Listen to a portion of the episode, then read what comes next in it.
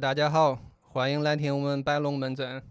我是胖虎。为啥子今天要说四川话呢？因为今天我们请到了一位来自重庆的女娃，一位来自重庆的嘉宾，我们欢迎欧阳娜娜。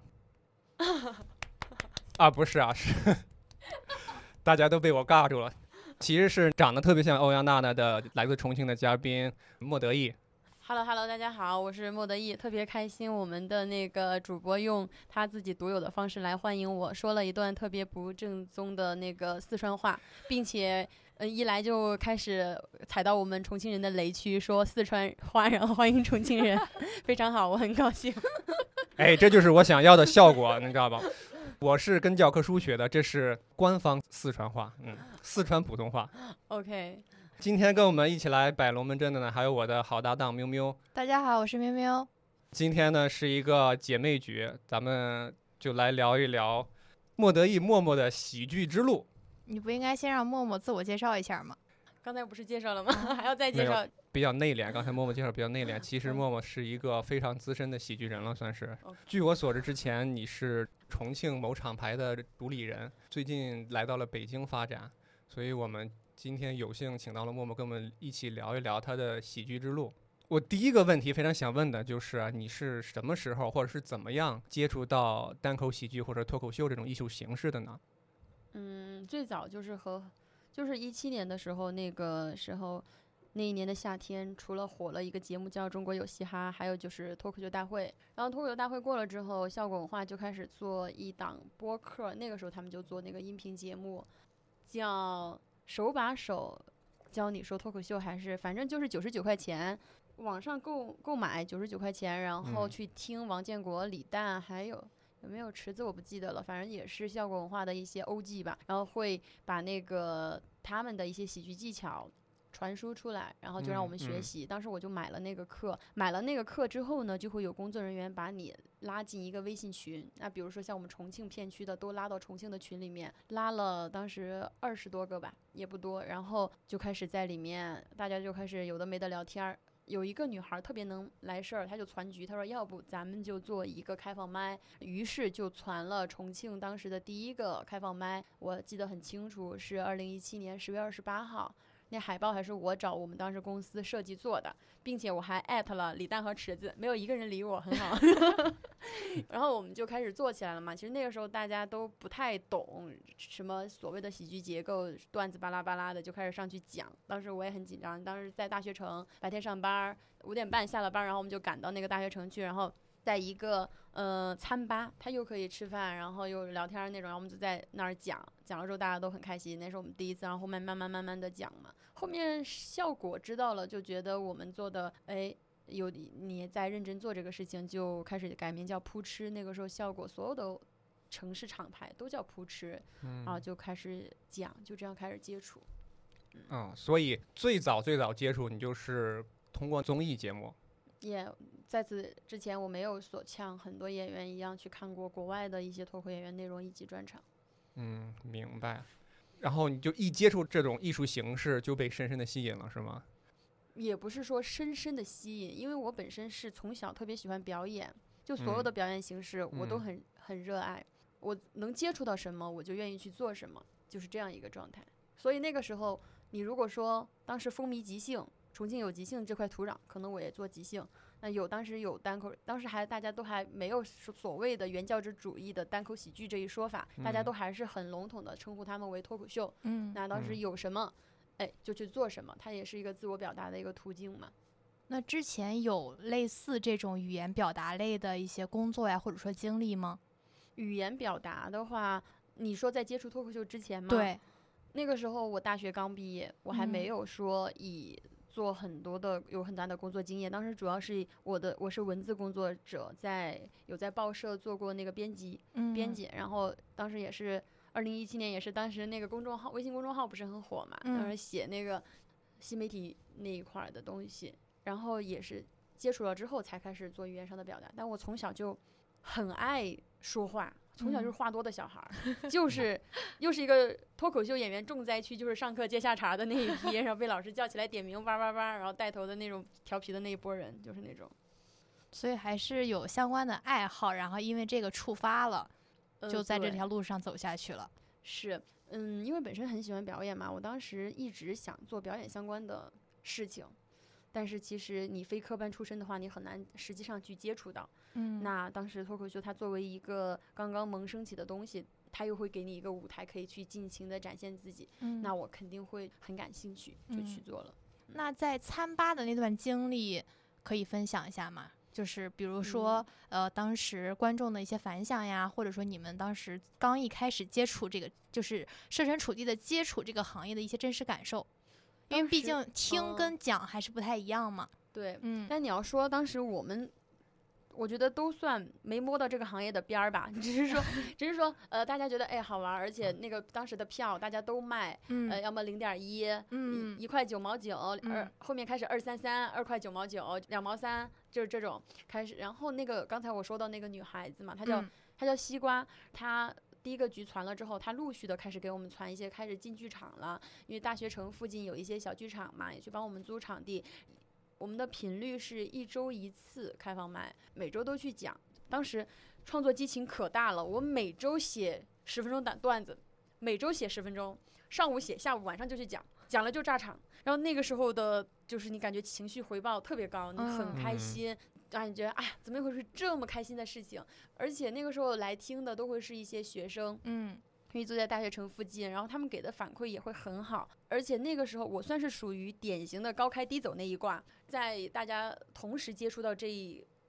波的时候，由于我就是天生比较爱表达，就会占一个优势嘛，就相当于在那个时候，就算我们同一批接触的人里面比较就是现场氛围很好的对那种，就嗯基本上压让我压轴上，或者给我一些嗯，比如其他演员要看文本，我就不用这样的一些特权。嗯，老天爷赏饭吃啊！呃，当是时大家都这么说的。你这个嗯不是高开低走，你这就是有天赋。没有，但是后面一段时间，我会自己觉得我没有再达到过那个高峰，比如说十个人同台就我一枝独秀的时候了。 就嗯大家慢慢的，人家也理论技巧各方面也追上来了。这个时候，你就不是说再靠天赋去走的东西了，而是更多的是你得真心热爱这个东西，你得一脑袋扎进去，慢认真的写东西、写段子。他嗯不是说有天赋，我爱表演，我爱现就行的，嗯他还是得用心吧，就拼这个了。嗯，嗯，过了拼天赋的阶段了。对，因为后面出来的大家都有天赋，那就拼那个用心程度和努力程度了。哦那是什么让你决定义无反顾的投身于这个事业呢？因为之前好像刚听你说你也有正经工作，一开始嗯。你是一开始就把所有的工作啊各种都辞了，专心干这个，还是一开始先兼职干着这个？哎，发现我这干的还挺好。呃，肯定是一开始没有辞工作的。那嗯个时候，比如说我刚才说了嘛，十月份开始讲第一场，嗯嗯然后讲到讲一两个月、两三个月的时候，当时效果文化那个第三期训练营就开始招募，当时他们那个含金量特别高，就几乎去的人前几名都会上后面的脱口秀大会，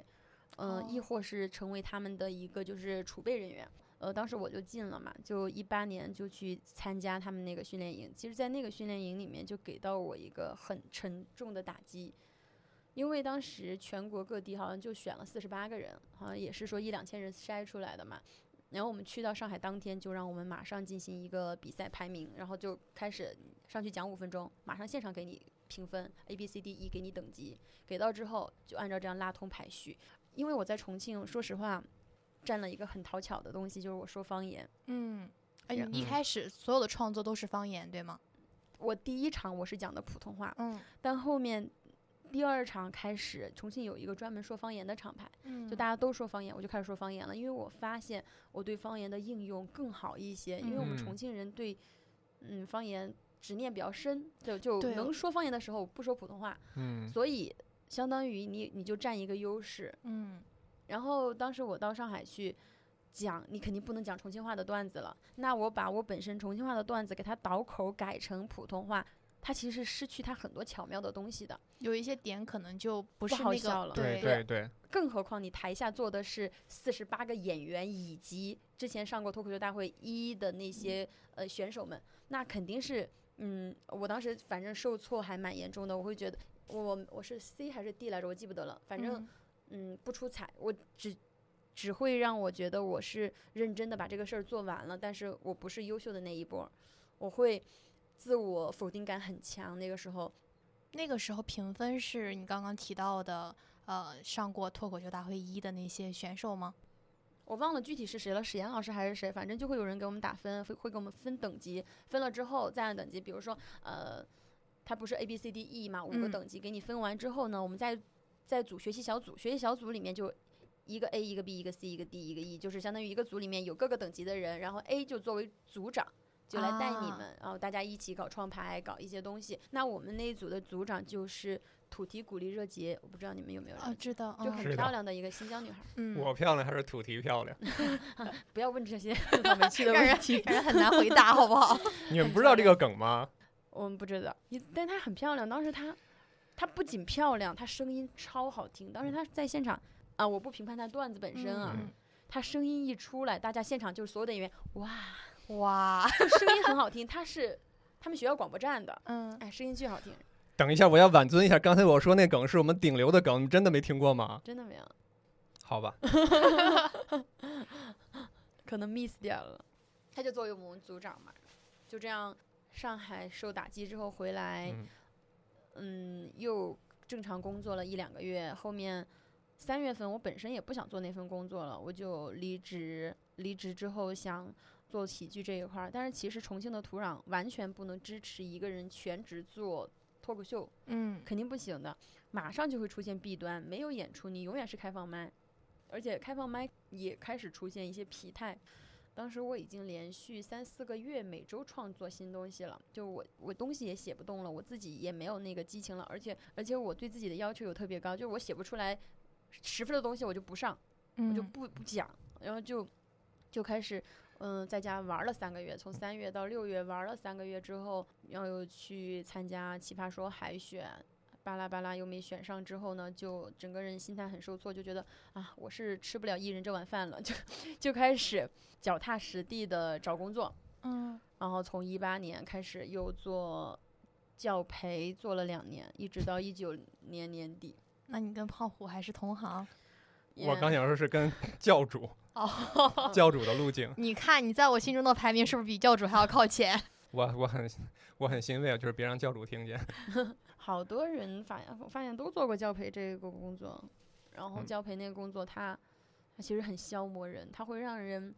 陷入到那种稳定的生活里面，你就而且那个工资拿的也还行，肯定比做喜剧高多了。嗯 你嗯，就生活又很有规律，你也很有成就感。因为啊，我还比较擅长表达啦，就签单这些对我来说就比较容易达到。然后嗯小朋嗯友又对你很依赖，你就那个时候你就自我满足感其实是能得到的。但是当时就有一个契机，就是我之前提到的那个方言厂牌，我也可以说一下，叫扯馆儿，扯东拉西扯的扯，嗯馆、嗯，饭馆的馆，然后加一个嗯儿化音叫扯馆儿。然嗯后呢，等一下，用四川用重庆话怎么说？切馆儿，菜馆儿嗯他就是标不标准？呃，你不太标 准，。不要菜不馆儿要不标在准，还是菜 标不标准不标准？不要在那个重庆人面前讲四川话重庆儿，重重庆，重 庆，对所以那个意思就是说，是一个大家表达就是闲扯的地方，是指是这个意思吗？就是嗯这不个是翻译它是一到个很有趣，它是呃，因为重庆人说它有两个意思，嗯就一个意思就是刚才你们理解的那个意思，扯馆儿是一个呃大家很让人很开心嗯的地方，还有就是扯馆儿本身，它会作为一个名词来形容有趣的人，哦，那是个扯馆儿，啊就这哦个人非常有趣明白了啊，他也嗯所以他是一语双关，是我的老师取的一个名字。当时因为有人在演出的时候发了一个一一个演出片段放在抖音上，然后我们那个厂牌就得到了极大的关注，又拿到一批天使投资。哦，然后马上就占领了一些市场，就做得蛮好，以公司化的程度开始运营。嗯我的老师也反复我就是叫我说，你要不还是回来做喜剧。然后那个时候我在教培那边已经是做到区域校长的位置了，哇哇哦就是嗯，就是工资拿得蛮高，我也不用再去做最一线最苦的那些事情。嗯但是他们说回来做喜剧，我就还是把工作交接好，就想还是很想回来在舞台上试一试。就是全职了那个时候，嗯，就嗯，半全职了一个月，因为要交接学校那边的东西，以嗯及接收剧场这边的东西，就两边中间尬了有一个月，就是尬着两个两边尬着都在接触的时候有一个有两个月，一直到二零二零年不是又开始那个疫情嘛，然后就当时上半年不是全国停摆，所以到二零年五月，我们又再次回到重线庆下开始对开线下开始慢慢恢复演出。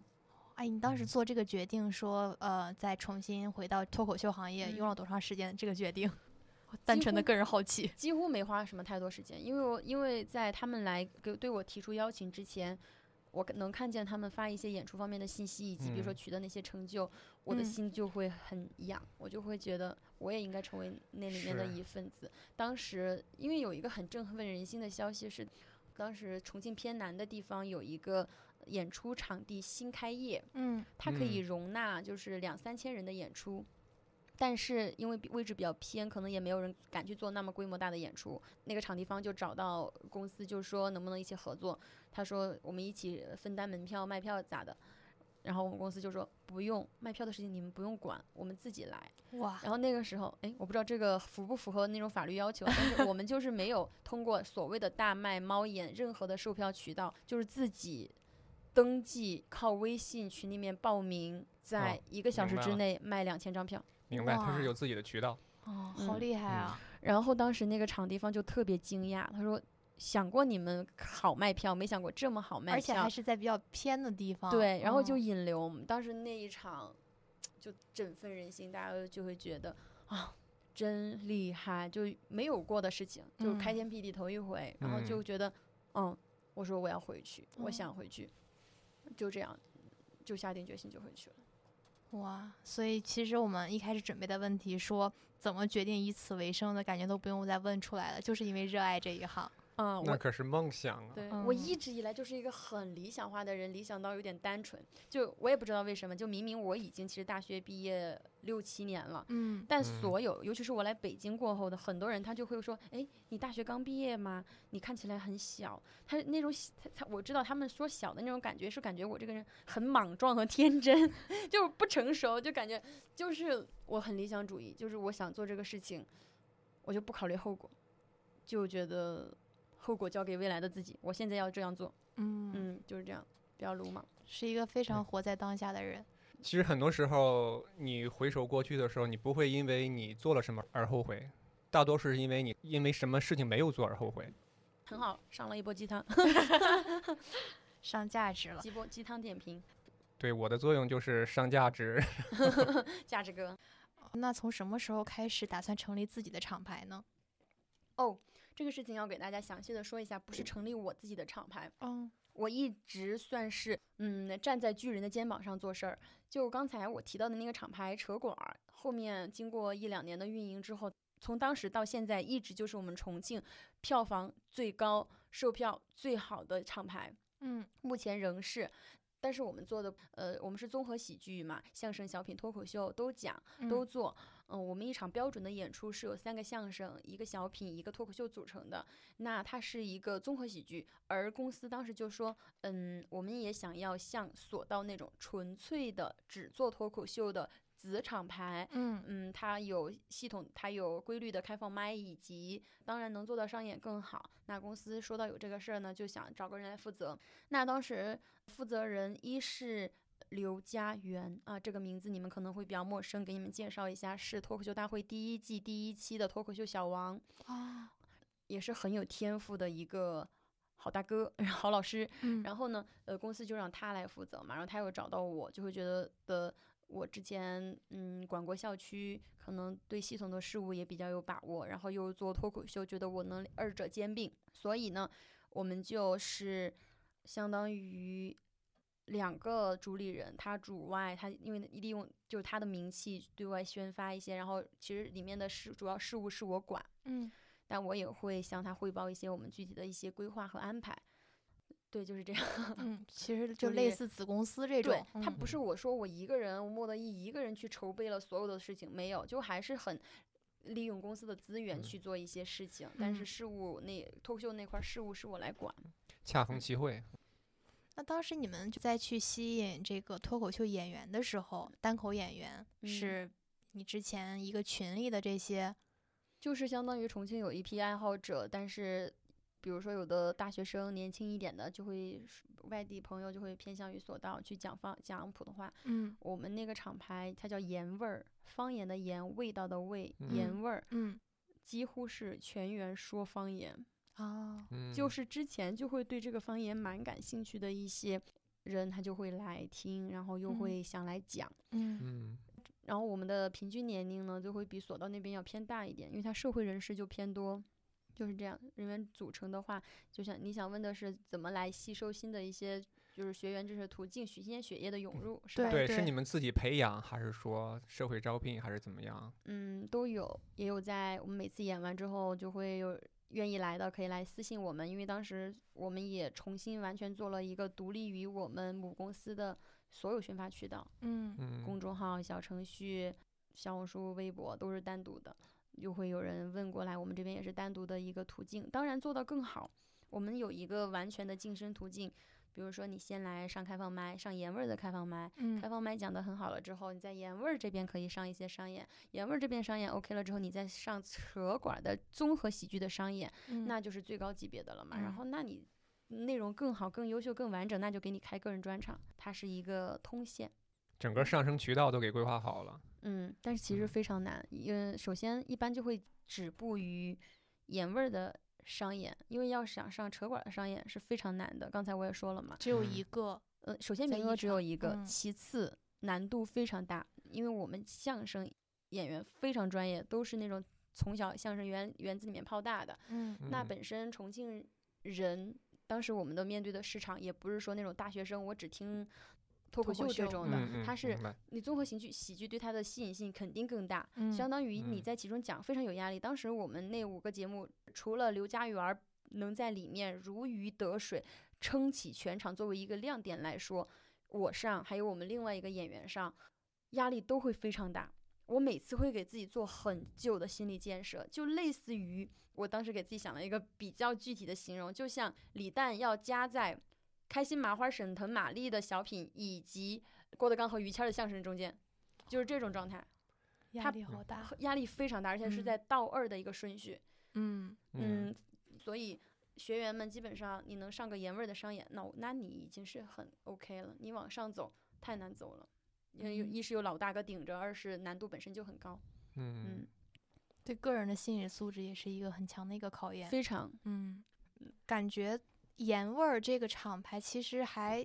挺顺利的，应该说，因为它是从你们那个母公司分出来的嘛。那是什么让支持你又来到北京呢？嗯，这个就是公司管理上的一些分歧了。我想把脱口秀做成类似于单立人这种原教旨主义，我们正常的开放麦、正常的嗯商嗯演，这样一步一步来。但是公司层面会觉得这种运作成本很大，你盈利可能性很小。他想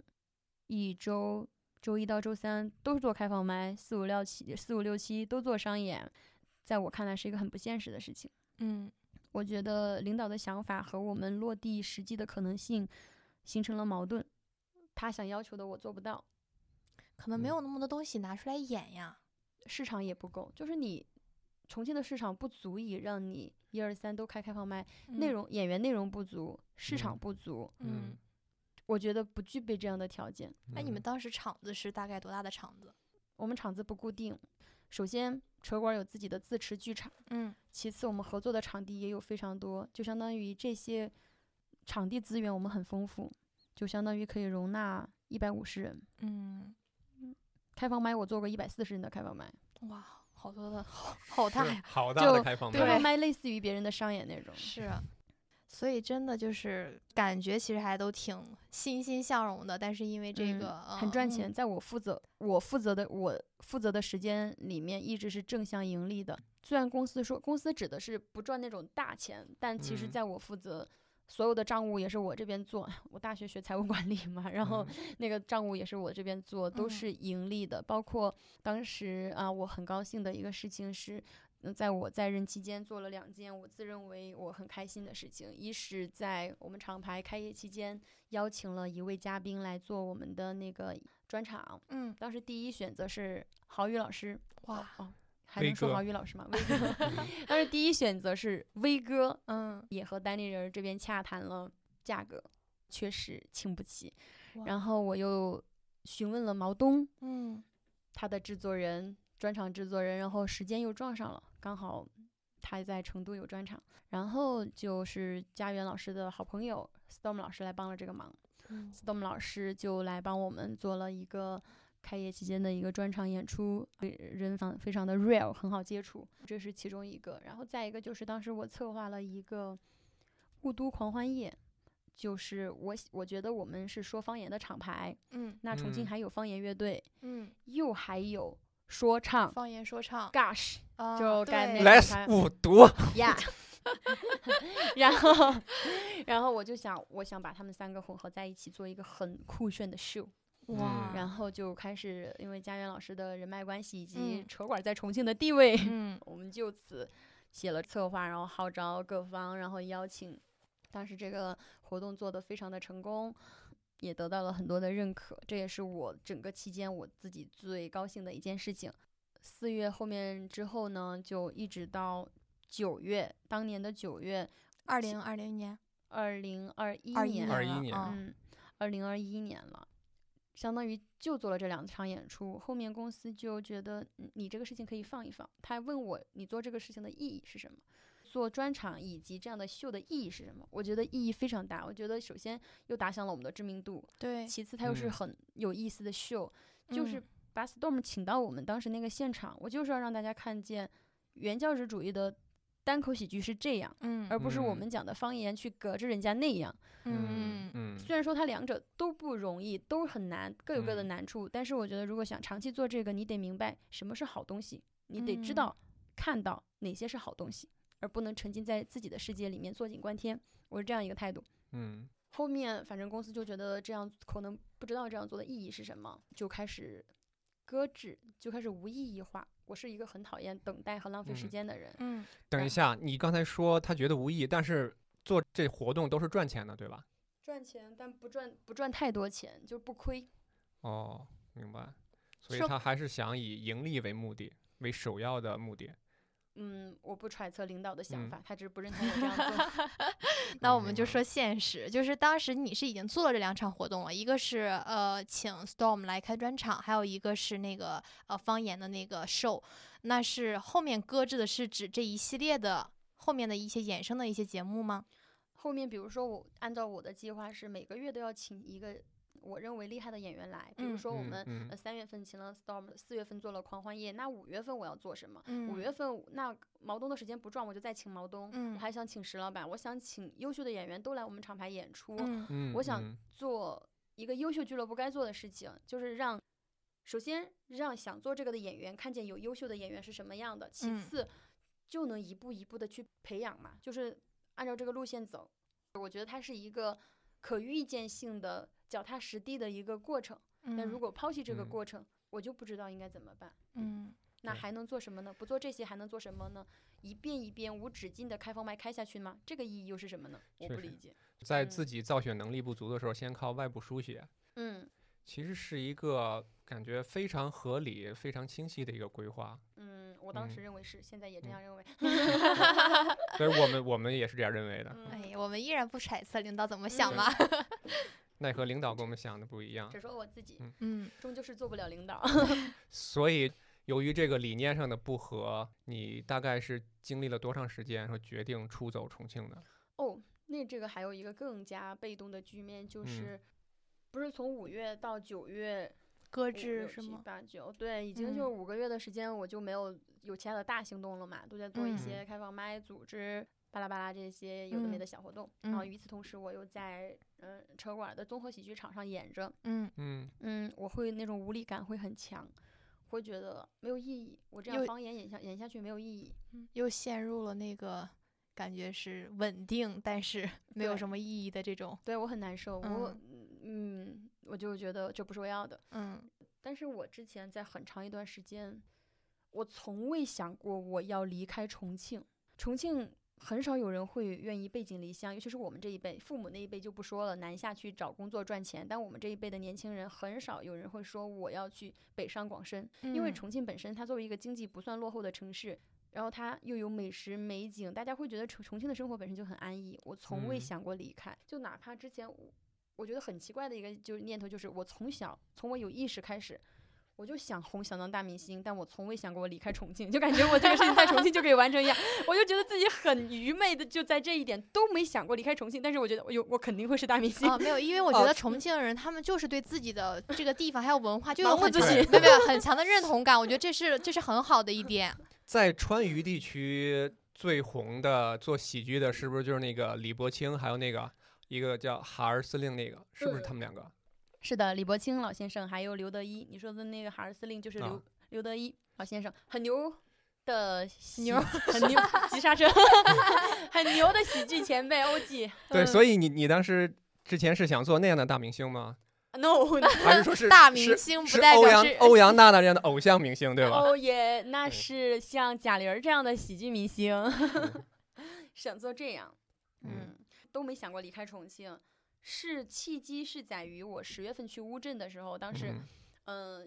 散散心吗？ 嗯，二一年年初的时候看到那个《戏剧新生活》嘛，我嗯不是跟你们说了，我很喜欢表演，很热爱表演，我也嗯为表演付出过比脱口秀更多的心血和努力。呃，当时就有契机可以去参加乌镇戏剧节嘉年华的演出，就可我哦可以作为演员的身份过去，然后给给给我包机酒嘛，我就很开心。嗯呃，要去半个月，我就去了。那确实是我目前生活到现在最开心的一段时间，很高兴。然后天南地北的人都涌到一处，然后大家都聊戏剧，就特别开心。你就觉得像个乌托邦一样，很高兴，很纯粹。那个时候我就决定，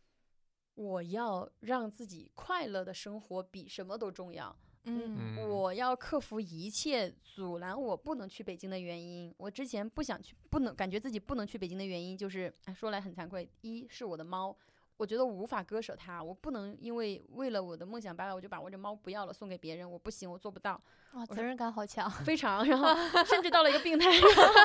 然后二是我本身在重庆有房子嘛，嗯就我有房贷，然后我就想就克服万难，猫带过去，房子空着。就我又在重庆支付房贷，又在北京支付房租。哎，那为什么是北京呢？嗯，。对，我也想问这个问题好按问照题你的路径，应该是上海啊，因为你最初接触到这个艺术形式，就是通过他们制作的嗯节目嘛。呃，这就要说回刚才我提到的零八一八年年初的创伤了。上海，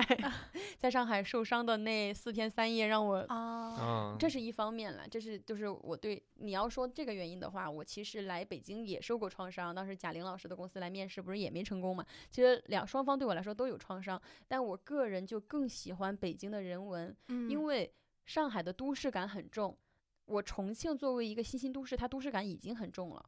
相当于我去上海和我在重庆，从城市景观上我觉得变化不大。杀敌一千，自损八百。它是好是褒义的，是褒义的，因为重庆的你去嗯过重庆嘛，嗯对它的嗯城市一些核心商圈很漂亮的，是，比重比嗯北京很多地方都修得好，很洋嗯气的，嗯，就是上海的外滩那些，嗯但我就很喜欢重庆那呃北京这股人文的味儿，嗯然后嗯还有一些执念，就我来北京最开始是想进米未，因为米未是我最喜欢的一个内容创作公司，我很想进米未，嗯嗯，然后单立人儿也是其中一个，我我会效果和单立人儿之间，就大家会 说，在鸡蛋和高墙之间，我永远会站在鸡蛋那一边。 对，然后我就很喜欢单立人儿，还有就是一些其他的细碎的一些小原因了，就是整体反正就更倾向于北京。嗯，这些综合因素加起来，让你决嗯定来北京。嗯，感觉做这个决定比全职做脱口秀还要艰难。肯定的，嗯因为它有很多无法想象的困难。嗯我嗯全职做脱口秀，我还是在重庆啊，我仍然在我的舒适圈儿，我的朋友、家人都在重庆。嗯嗯那我任何时候不想做脱口秀了，我还可以做回我其他的工作。我我觉得像一个所谓的教培工作， 当时觉得只要我一回头，教培就还在那儿， 一回头行业没了。对，也没想到就是这样了啊！行业明灯不止铜墨蓝这一盏。 嗯，所以就是来到北京之后，先像你刚刚提到的是碰壁，对吗？就是面试贾玲老师的公司。哦，不是，嗯，那个贾玲老师公司碰壁是很早之前碰壁了，是比效果更早之前。哦，所以你相当于是在北京还没有着落的时候就来了，也没有工作，什么都没有，都没有找好，安顿好了是猫和房子对，，直接就过来了。嗯，是，而且是在去年极其动荡的大环境之下，果然是一个理想主义者。果然是一个鲁莽鲁莽到底的人。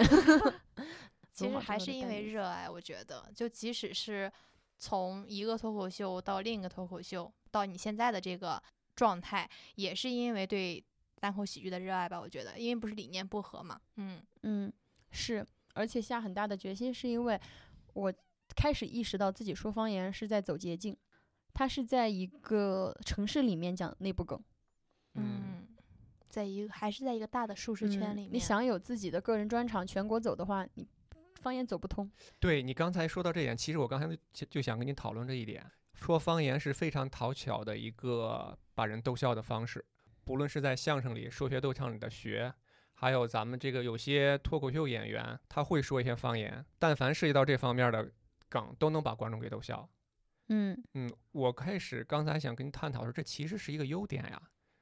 是啊，但是我没有说做方言简单这个事情。嗯，就喜剧，它本身是一个很难的事情。嗯我只是觉得，在单口喜剧这一这个地方来说，我说方言对我而言显得取巧。是但你要说的话，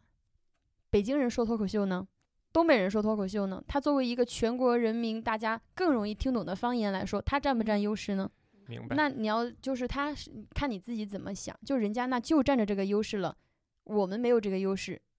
要一较到底嘛这个事情，那还是说在自己的能力范围内做到自己更想要做的东西呢？对，就比如说你说的讨巧，在我说普通话的时候，突然间说几个方言梗，就能把大家逗笑，但是也止步于此了。你不可能一直靠这个几个讨巧的方言梗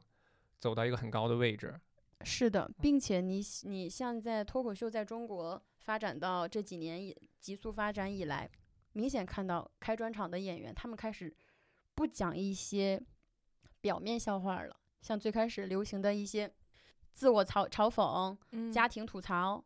都开始减少了，更多的是。这个演员他看世界的态度以及他内心世界的表达，是嗯开始往这对边挖了。到这个层面的时候，方言与你再无裨益，你还是要更多的那种锐利的切到那个点上更为嗯重要。这个时嗯候，所以我当时，但是嗯，说起来简单，这个事情对我来说还是有很大的一个壁垒。我为什么来北京的原因，也是因为我这个人包袱太重了，因为我在重庆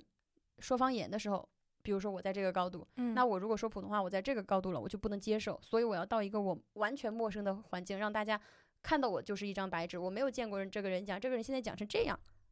我都是可以的，因为我就是这样。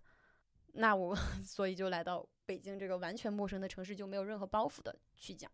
而且这个大环境大家都说普通话，我就卸掉了那种压力，就会轻松一些。一切从零开始，对，而且我也就开始说服自己，就说你是一个有趣的人，不嗯在于你说方言还是说普通话，你都有趣。然对后对这样来对。说服自己。 嗯那你来到北京以后，经历了这些事情，跟你之前设想的有什么不一样吗？或者说它肯定会不一样，有没有什么就是让你非常意外的，或者是说意外之中的好也行，意外中之中的坏也可以？那就是去年大家所知的大环境了嘛，一来就困住了。嗯 就有句话说的很好，一鼓作气再而衰，三三而而竭。竭。对、嗯你肯定是一来当时卯着劲儿哈，嗯看等着我去大展对宏图 吧，然后一来不准外出，居家全部居家，然后嗯就一下居家两月在家，就一下心气儿已经消一半了。会很焦虑吧？反正如果是我的话，会特别焦虑，因为你本来就是怀揣着梦想、热情，然后忽然给我一盆冷水浇了两个月，如果说我经济自由的情况下，我不会太焦虑，嗯，这两嗯个月我可以用来创作，嗯但压力在于我重庆房贷三千五，北京房租三千五，每个嗯月不吃不喝我就要花七千，嗯而当时我的收入为零，啊，等一下，那个重庆的房子是期房是吗？不是期房是现房，现房你为什么不租出去呢？补贴房租？我不愿意，因为那房子是我自己辛辛苦苦装修的，我不愿意别人来住进我的世界。嗯，明白。但今年也我也妥也也 妥协了，空了一年，今年又住出去了，就浪就又浪费那一年的时 间。挺好的，说明嗯其实你是个理想主义者，但不是一个愣头青，我觉得挺好的。嗯，然感后谢你又上价 值了。然后，然后那两个那两个月就满焦躁在呃心里。就嗯嗯，五月、六月完了之后，七月稍微放开一点儿，又巴巴去找工作，然后七月底找了一个策划类的工作，在长营那边就开始，七月到八月就上了二十多天的那个朝九晚七的，在北京坐班的那个工作，嗯生不嗯如死。就嗯辈子不想再。我当时我想每天从那个东四骑着单车，然后回到我那个东四十二条的时候，有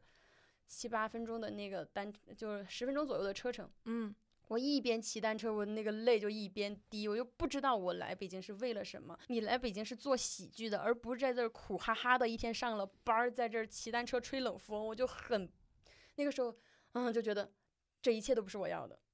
因为我在重庆，嗯说实话，过着很多人很羡慕的生活，就是觉得我工作又自由，不用坐嗯班儿，我又做嗯着自己喜欢做的事情，并且能嗯养活自己，我还住自己的房子，自己的装修又有猫，大家觉得哎呀，我简直过得太幸福了，我呃我自己也很满足那个生活，然后觉得我为什么要抛下那一切来北京过这么苦这么苦的日子呢？就很不理解。然后，嘿，在我还准备正准备离职之前，领导先把我开了。 这是上天在给你启示，对，当时很扯。别浪费时间了，赶紧去做喜剧，你来干嘛来了？但是当时那个领导他说的很委婉，他说，嗯，呃，他开始说的，我们综合考虑了一下呢，嗯，觉得不太适合。哦，我当时还想挽回，而且我那个情绪一上来我就很激动，我就眼含热泪，我就说， 我说领导，如果再给我一个机会，我肯定怎么怎么巴拉巴拉好好做。他看见我哭嘛，他就说。嗯他之前在成都待过，他说：“哎，我知道你们川渝女孩子本身就是不太能吃苦的，你们本身就喜欢好逸恶劳，比较玩耍嘛，不愿意像北京这边这么爱打拼，就这么愿意吃苦的。”他说，他就开始往回找补。他说：“呃，一方面你跟不上我们的进度，另一方面来说，是不是我们耽误了你呢？”我心想：“哦。”我当时才忽幡然醒悟，他是已经决定不要我了嘛？那我还在这里挽留什么呢？我说，嗯，好吧， 然后就没有去了那个工作。做了之后，我就决定我不要在北京做任何坐班儿的工作，就很抗拒。嗯刚好那个时候，哎，最扯的就是因为当时在那个地方上班的时候，我不知道我旁边坐的就是总经理。哎，上班的时候总经理在那儿睡觉，我就在那儿写给单立人的简历。他一起来我就切个屏，肯定看见过，肯定被看见过。啊嗯然后当时单立人当不是找现场导演吗？嗯嗯那边离职过后没多久，单立人当时去年那个北京 Stand Up 就是全职喜剧演员培训课程，嗯嗯然后我就被选上了嘛，就要去上那个课。我就说我再给我就不想上班，我就再给自己一个月时间，我就光上这个课，我不上班。诶结果那个课上到一半呢，现场导演那边我也过了，我就开始做现场导演。现场导演，但是你在单立人来说，你完全是不能养活自己的。但我就怕就靠这个把我命吊着，我就就觉得有个事儿做了，然后就一嗯边做这个导演，一边又去呃讲讲开放麦啊什么的。但是那个时候都还没有什么靠谱的兼职做，做兼职是今年过完年之后百废俱兴，嗯，一切开始恢复嗯正嗯常，我才开始做的兼职。嗯，我都忘嗯了大家问题是什么了，聊得有点散，对不起。啊没有，就是因为主要也嗯是想聊一下来北京之后的这些经 历嘛。我想起来了，你们说和自己的想象中，呃，有什么好的不好的？ 就是就是比想象中坏很多。嗯， 但这种情况下也依然没有说，哎呀，我还是回重庆吧这种。 有，是我想无数个夜晚就想嗯回去做富二代 吧。没有富就一代，没有，我就想回回去做，嗯，更因为为什么当时那个房子没有租出去呢？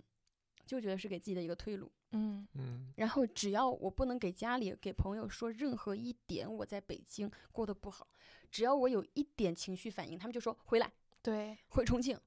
我我我，比如说我说北京这个水质不好，我开始掉头发，回回重庆，我们重庆你看的江水 这么好，回重庆我说北京东西不好吃，回重庆，重庆什么都好吃，就你叭叭什么都是什么都是重庆好，重庆好。然后我也有这样的想法，嗯直到今年，就去年过年回家嘛，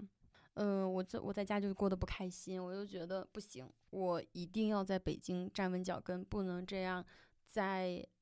来回摇摆，觉得永远我有退路。是永不是远？当时回家的时候，家里人也在劝你说别回去了？他不是说劝，嗯，他是很笃定的给你下一个诅咒，你这嗯辈子都出不来，你这辈子都不行，你辈子在北京，也就是像一个乞丐一样生活。哇，那就个时候就刺激了你的这个倔强的逆反心理。 没有，啊我我很冷静的给他说，我说嗯我留在北京不是因为你对我说这些话，啊，不是为了和你赌气，我一定要怎样怎样，而是我就热爱，我就要这样做，和你没有任何关系，哇，和你的反对没有任何关系。哎，那当时你从教培行业转到脱口秀的时候，家里有有反对吗？当或者然，啊、也是是吧？不然呢？ 哎，谁谁家父母说 你本来是一个一两万的工作，现在我要去做没有钱的工作了？ 他说：“哎，去吧，家里支持你，家里有用不完的钱，你不可能的。 所以已经习惯了就被反驳”。对呀、而且嗯我而且我爸特特逗，他会说，嗯，我爸特别那种。我做教培的时候，尤其是我当上校长之后，别嗯人问：“哎，老莫，你女儿做什么的？”嗨 呀，当个 小账，要卖啥子的？ 然后后面我做喜剧了，他就说嗯：“哎，你女儿做什么？晓不得，做她自己喜欢的事情。等一下，不应该说做演员吗？ 对啊，我她也不会说，她不会说做演员，她觉得演员是一个很羞耻的事情，她不会他们那辈的观念，她不会说她是喜剧演员，巴拉巴拉，呃，嗯卖笑，她会说不晓得，晓不得她在做啥子事情，做她自己喜欢的事情， 做她自己喜我欢觉的得事这情。也是挺值得骄傲的啊，能做自己喜欢的事但她情。嗯不会这样说这。老一辈不会这么想嘛？对，他就觉得得做老师、做校长的时候，我说说出去脸上倍体倍儿有面倍儿有面。嗯对嗯，然后他我做校长的时候给我发信息就是什么，我的宝贝女儿在干 嘛？然后我来北京，从今年过年回北京到现在，除了我们家里有个长辈去世给我说了一声之后，没给我发过任何消息，就没有再主动问你在怎没么有样。包括北京涨大水的时候，我家里面朋友很多人都来问我怎么怎么样，我嗯爸没有，我爸都没有来问过北京涨大水你有没有什么影响，没有。不 care，就是 你做喜剧就不是我的女儿了，哇就这那种你感真的是顶住了好大的压力。我觉得没有关系。就这没有样了，我觉得啊，我觉得可能他其实就是嗯，也跟小孩儿一样，跟你在赌气，他不可能不关心你的，只不过是他不愿意先放下那个面子来，来主动的去问你关心对，你。因为只要我说嗯爸爸北京涨水了嗯，回重 庆，重庆年年都涨水。其实家长肯定还是希望孩子过得好嘛。嗯， 嗯，是，但是他们他想孩子过得像他想的那样好，对，对但不想孩子过得他自己想过的那种生活那种好，嗯，是嗯，就很很难达到一个和解。他 会觉得你口中的那个好，那算什么好？对，他会觉得哦，你要三十了，单身在北京，我我爸的至理名言就是，女人事业再好没有任何用，你得有一个家庭， 他就是他的至理名言。哎，那你可以告诉他，这个做喜剧的有好多特别优秀的小哥哥，他不会信的，真的有抢好他妈是多。傻子！ 我爸原话，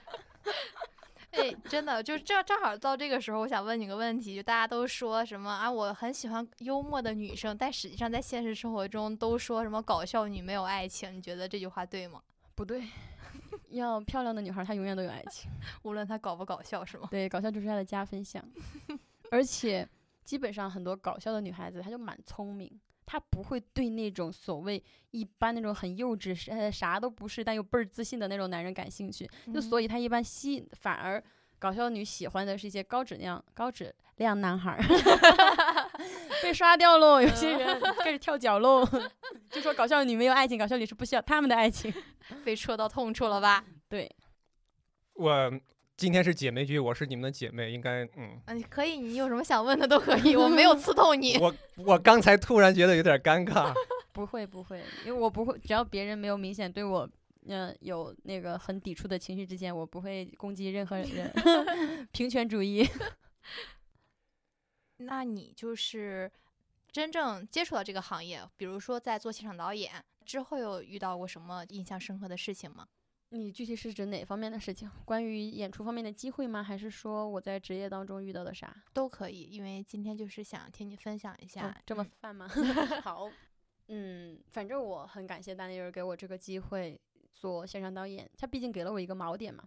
就是让我觉得，哎，我又可以因为这个事情之后，就是因为我做丹尼尔线上导演这个事情，嗯我就彻底不想找全职了，嗯本身全嗯职带给我很不好的体验，嗯，我就更不想做全职了。我就同时又可以去做自己喜欢做的事情，我就觉得很好。但我仍然觉得我所得到的和我想要的相去甚远。嗯直到有一个机会的到来是。去年年底的时候，当地人就开始传那个洗脑大作战的内测版。嗯嗯内测版的时候是没有任何对外观众的，就是单立人的员工大家一起玩儿，嗯他们也没奢求这个节目会怎么样，就随便问到我可不可以去主持一下，帮他们嗯串串词儿，我说嗯没问题。然后我去了之后，他们就结完结束之后，他们蛮惊喜嘛，给我的反馈嗯就觉得嗯哎挺好的。嗯，后面下一场就是那个一月一号宠粉节了，因为当嗯时已经嗯定了那个六兽老师主持，就不能再换成我。呃，那场呃，大家也去过的朋友也都知道，给石老板造成了终身难以弥补的创伤，然后都不愿意再上大喜力了。但后面也是单立人的工作人员很给我机会，在后面的几次内测版当中还找我去主持，嗯以及嗯正式上线之后，在当趟开始主持，嗯也是，嗯，百分之八十约的我的时间嘛，我就很高兴，我觉得诶，嗯，虽然说它不是说单口喜剧是主持，但你总归在舞台上再和大家见面，嗯，也是嗯在嗯，在让这大个范围里面对也让大算家嗯知道有这么一个人有莫德义嗯嗯这个人，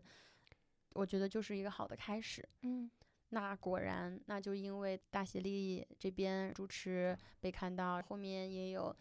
相继一些厂牌来约我主持的一些机会，也会来问问，哎，你有多少分钟的段子，能不能讲讲？嗯嗯好，我觉得机会是在逐渐的到来。嗯对嗯关于大喜力这个，我可以说一个之前没有跟你说过的事情。嗯 这个其实我跟明明他们说过是真事儿，在他内测的时候，单立人招一些比较熟悉的朋友过来看嘛。嗯当时就问到我，我当时带着我外甥女去看的。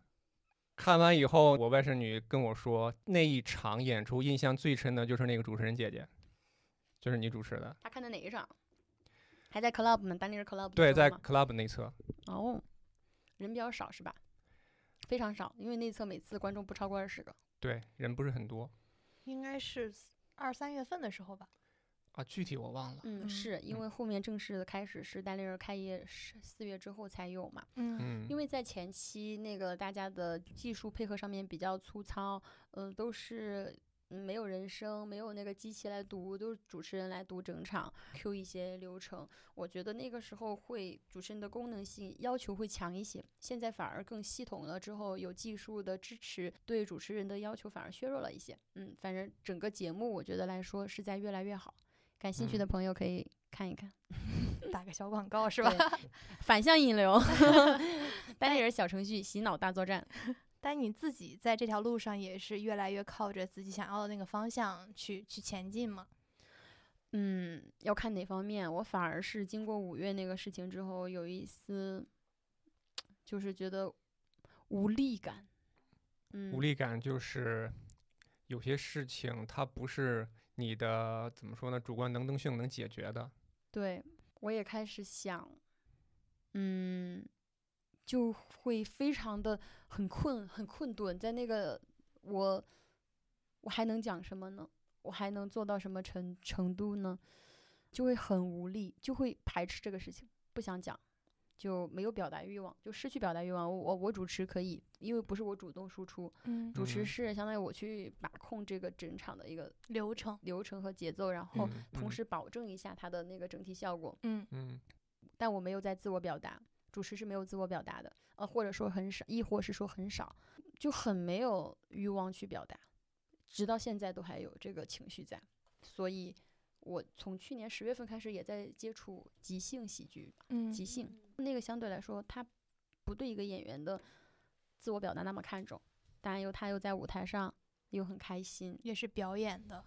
嗯，因为你一开始就提到了说你很喜欢表演。对，所以嗯现在也是即兴单口两手抓吧，嗯嗯我的即兴厂牌叫楚门即兴。现在呢，我们也做过一些拼场演出，在前两天也完成了自己的第一个专场演出，是蛮开心的吧？它和单口喜剧是完全不一样的成就感。单口你更多的是自我表达，让观众看到你的内心世界，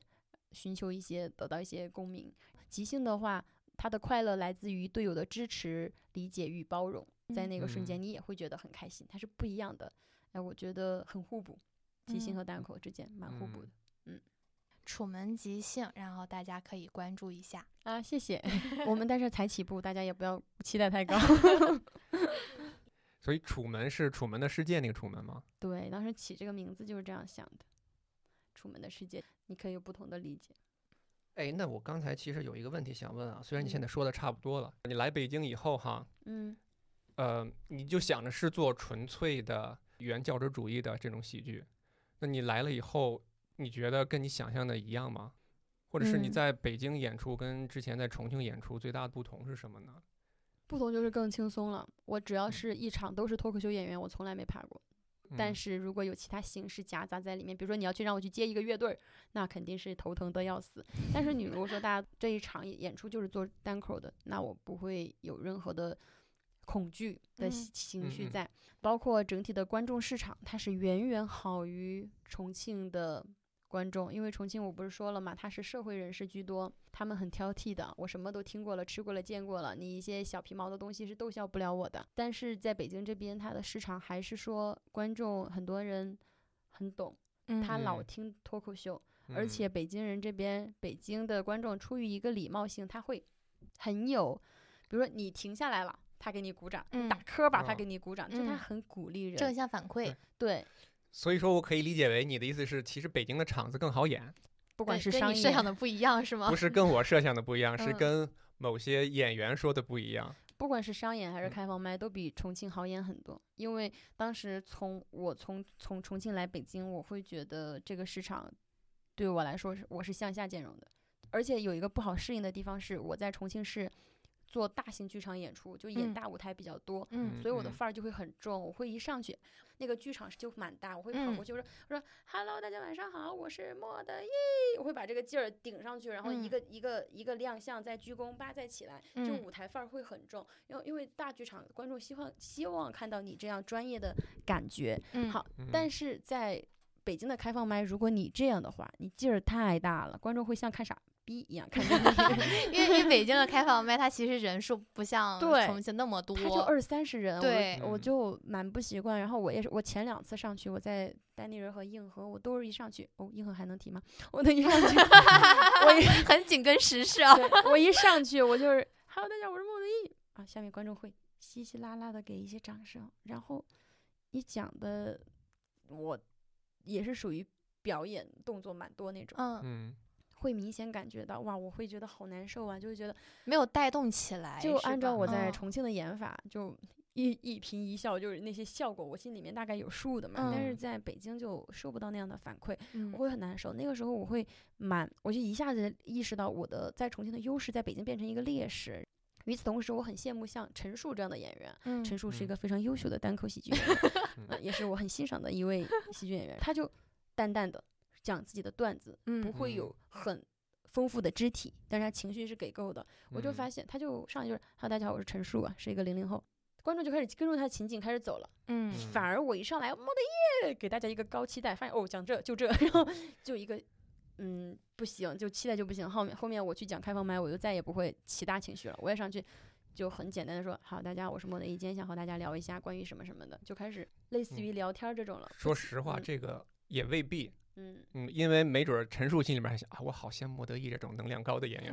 真的真的是这样的。其实我觉得也嗯不一定是说，呃，大家对你的期待很高，然后后嗯面觉得讲的不好，而是嗯大家可能没有习惯这种这种方式，因为剧场就二三十个人，刚刚也提到，在在重庆不是一百多嘛，所以它剧嗯场不同，所以可能适应的那个风格就不太一样。所以也有一个适应的时间嘛。嗯那后面主持的时候就不一样了，比如嗯说主持，我作为这一场演出的一个定调者，那肯定是要高调的，你不然让这、嗯你不能让这场氛围往下落，是，加上大喜力那种节目，你往下落就完了，就更冷，大家本来就已经很害怕那个氛围了，所以就要往上扬着。作为节目的亮相者的话，肯定是要高调出场的，我就会觉得哦，那个恰恰都打中我之前锻炼的一些肌肉了嘛。嗯，那但是在线下练开放麦的时候，我还是会把那个劲儿往回收一收，嗯，试着和大家用更亲切的节奏去聊那些东西，但是我始终就会觉得劲儿不够，我自己感觉劲儿不够。我把我的视频发给我之前重庆的老师看，他就会觉得你在干嘛， 没有任何抑扬顿挫，你这个说话就是什么表情，巴拉巴拉就对我一给呃我告看诉我一些。开放麦的视频是吗？嗯、我在北京参加一个比赛，那个比赛视频发给他们，他们已我觉、我嗯觉得情绪已经给的很足了，他们还是哦觉得一道汤，然后相声术语一道汤形容一个人说话没有语气变化， 就是那种嗯，就不太行。反而现在嗯，也来北京一年多了嘛，开始对北京的观众稍微了解一点儿，知道大家可能对哪些东西会比较敏感一些，会想有些东西就是一说啊，就类似于嘎吱人的内容，他就嗯会想。嗯，哪些是大家你一谈一定会沉默的东西嗯啊，你就对这个市场的喜剧风向有一定的把握，嗯嗯会稍微好一些。嗯，就相当于在舞台上会更有安全感一点。嗯除了目前在单口方面没有表达欲以外，其他的都在慢慢变好。其实我觉得整体而言，女性单口演员或者说，嗯，包括你刚刚提到即兴也好，都算是少数。嗯，你觉得作为女性在这个行业，就是有什么一些特殊的感受吗？比如说，呃，有有没有什么优势啊，或者有没有什么劣势呀，或者说任何对她想谈的？我觉得优势我先不说，我先说一下，就是我在开始讲之前，我老师对我的一个，就我刚才提到的老师，他是一个学相声的演员，也是从小相声原子炮大那种。我一开始讲脱口秀的时候，我很敢讲讽刺、时事以及很多议题，就是蛮争议的一些议题，我都很敢讲，我不觉得那个有什么限制。但是我的老师就反复说，女孩子受限的东西还是蛮多。你在舞台上讲一些嗯、那种东西，人家就会觉得哦不太好，不能接受，觉得刺耳。可能那个东西我不能现在呃嗯嗯讲嗯嘛，因为嗯就会有一定的限制，就觉得不能说。然后另外，他也要求我不能在台上过于随意。作为一个女演员，你肯定他要求形体方面，你也要更多提一些，就是表达空间受限，表达形式受限，就这样，并且大家还是会给你扣上一个帽子。接下来这位演员是一个女演员，请我们给她更多的包容和理解，让我们掌声有请。巴拉巴拉，对，我觉得我非常讨厌这种介绍方式。北京好像很爱这样介绍，反正我们在重庆，我们都不这样说。接下来是个女演员，接下来是个男演员，就接下来，因为我一般主持的时候，我串我就根据他的特色串巴拉巴拉的，我不会去嗯强调嗯他是男是女。是，但北京这边好像很爱，每个厂牌都是，接下来演员是个男演员，让我们掌声有请；接下来演员是个女演员，让我们掌声有请。嗯，他其可实能可能觉得也不是他们很爱吧，对，因为这边的主持人好多也感觉没有你那么专业。没有没有没有，别 这样他说。就是 真的，好多时候他习惯性的啊，别人都这样串场，我也这样串，可能嗯并没有多想。嗯，是，就是他们就作为一个简单的性别区分嘛，可对能并没有给他给嗯予太多性别背后的一些东西对。但是我觉得，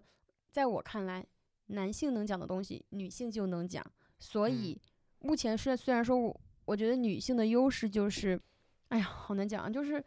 我们女性在这个社会上所受到的一些东西，男生很难感同身受。是是，我很有感触。 对，但是当你去讲出来的时候，比如说，呃，但是我们脱口秀的受众观众有百分之八十都是女性，对，讲出来的时候，女性会对这个共鸣，哦，对，就是这样，但是男性就会觉得，嗯，是这样吗？巴拉巴拉巴拉，就开始又甚至带着一种审视的对，目我呃光、就批发判现的我就目发光现，很多时候一个一个单口演员刚入门的时候，大家都很爱写感情吐槽，吐槽另一半是对一个很好入入的切口。那我看过很多男演员吐槽自己的前任、女朋友，巴拉巴拉一些东西，但是女生都在下面就会笑得很开心。也就是什么，比如化妆啊、出门晚啊、爱拖延啊，就是我说你，你不能说我呀、这些。但是女孩子就会在下面笑得很开心。但一旦女性演员在上面讲她男朋友的一些吐槽的时候啊，说不爱干净或者是爱吹牛的时候，下面男生就会沉默，嗯， 就好像我这不，些男的不懂幽默 就好像说我沉默，你就背刺不到我，嗯 你说的就不是我，嗯，那又怎样呢？你一笑 一笑不就过去了嘛？就我会觉得他们更加恐弱，男性更恐弱一对点。 嗯更害怕别人说自己什么什么不好，嗯，然后又有一个很可悲的对立面，就是是不是我们女性被这个社社会指责点评惯了，所以当对人家说的时候，我们也一笑了之。哎，这才哪儿到哪儿，我妈 骂的更难听，那就会有这种感觉。我觉得是一嗯个很，嗯，我很无力的一个事情，所以我很想坚持表达，但是坚持表达它一定会重伤或刺痛一些人。很多人，对，那这个时候你还要不要去做这个表达呢？他就需要嗯打个问号。所以你现在是有所迟疑和犹豫是吗？不是，是我没有表达欲的事情。就是其实你要说，呃，我想写的东西，我想说的内容，我可以写两个专场，但是我没有没有那个动力来写。我觉得哦，嗯写出来又会被阉割， 哼，亦或是我觉得我自己达不到我想呈现的那个东西，我就不想它做出来，哎就很烦的一些所谓的一些包袱，很想把这个包袱撕碎。感觉是多种因素的影响。嗯，是，但是还是会再给自己说和解，就是说，嗯，那既然大家都戴着镣铐跳舞，那要不要就试试呢？那要不要再讲讲呢？就也有这个想法，但我就需要一个很强的一个别人的情绪来推动我，哎，也不是这个表达不正确，不是说别人的情绪来推动我，而是说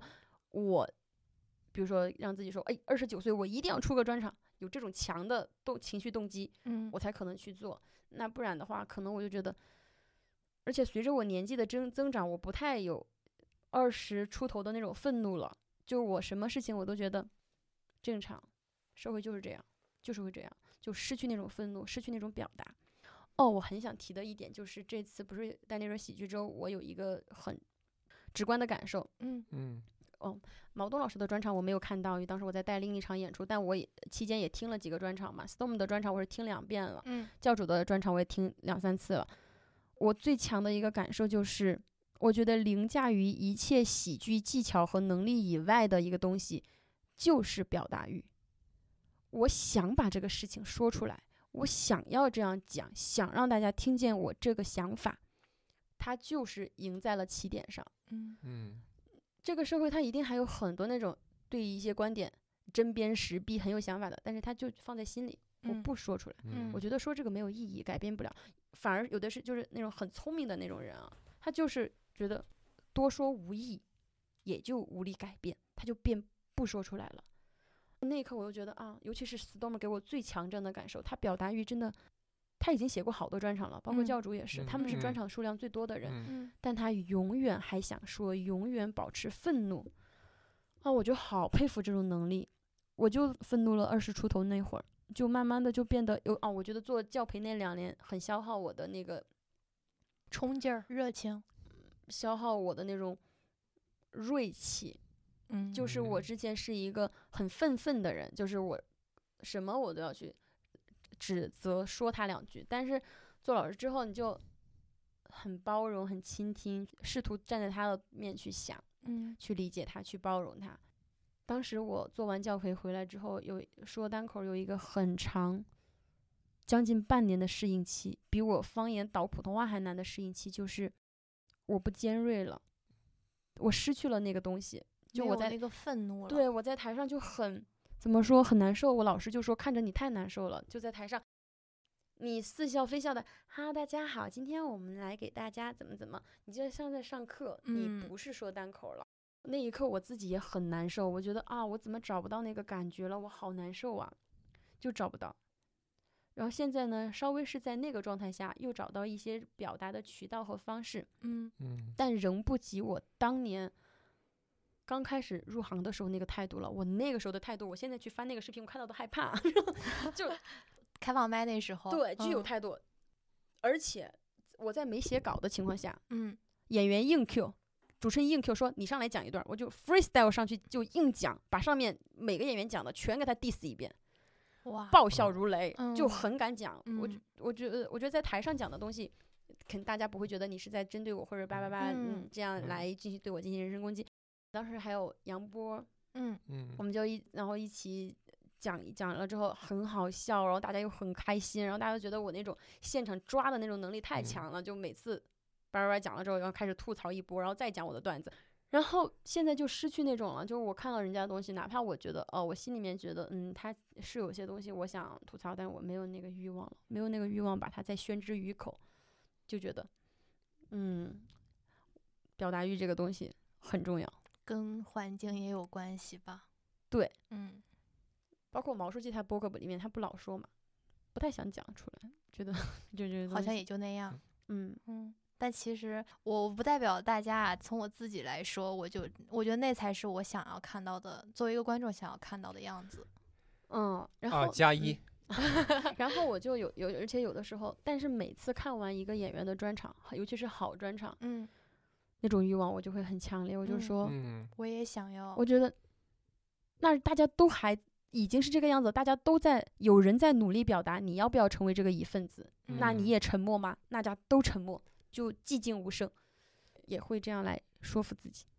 嗯，嗯，所以现在还在一个自我矛盾中。就是那些故事、那些素材，它在心里，它不会走，它不会变。嗯嗯，当你有那个冲劲儿的时候，它就出来了。嗯，就我觉得你现在处于一个龙场悟道的过程，什么？我没听听懂，好高级的词汇， 什么意思？嗯就是你现在其实在积攒能量，你缺一个契机，那个契机到了以后，你会直接就通透 了。嗯嗯，希望吧，很想很想明年喜剧周，我我就去五百人的地方开专场。 那没准今天咱们这个录制就是一个小契 机。嗯哦，好，那这样，等会儿评论超过一百，给我想看莫德一的专场，马上写那必须安排啊！ 笑死。因为就是等一你，下，等一下，我们再说一遍，评论区留言过多 少？哎，现在我们新型广告都这样打了 吗？友友友们站起来哟！哦评论过一百，评论互动过一百是吧？哎，不是不是说一百个评论，而是说一有一百个评论说想看我的专场，那你到时候啊不来啊买明白票，了啊那那安怎不么排那不简单吗？ 简单吗？我的天，卖票是最难的事情。因为你刚知刚道我提光给单立人拉观众拉了就不止一百 了，嗯嗯，这么厉害，黄牛出身啊！不是大家都知道，都知道我给单立人拉观众的故事。单立人背后的男人，嗯哦，在还没有单立人这个厂牌的时候，我就积极的向身边的人推广这种艺术，甚至那段时间就是密集相亲的时间，每一个相亲对象都被我带着看了东西。 他们何罪之有？嗯，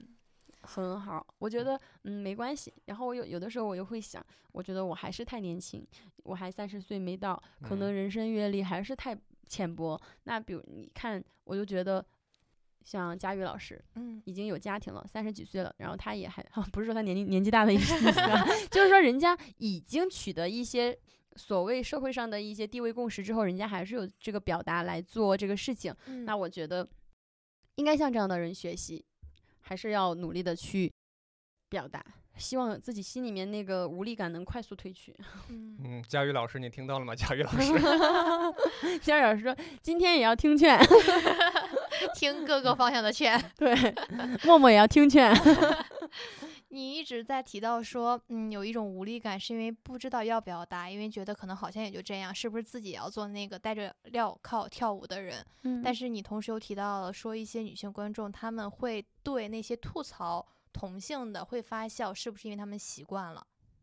啊，我没听懂你这个啊问题，想问我什么？是不好意我是思，哦，没有，我是想说，呃，我们不要做那个嗯随大溜的人吧。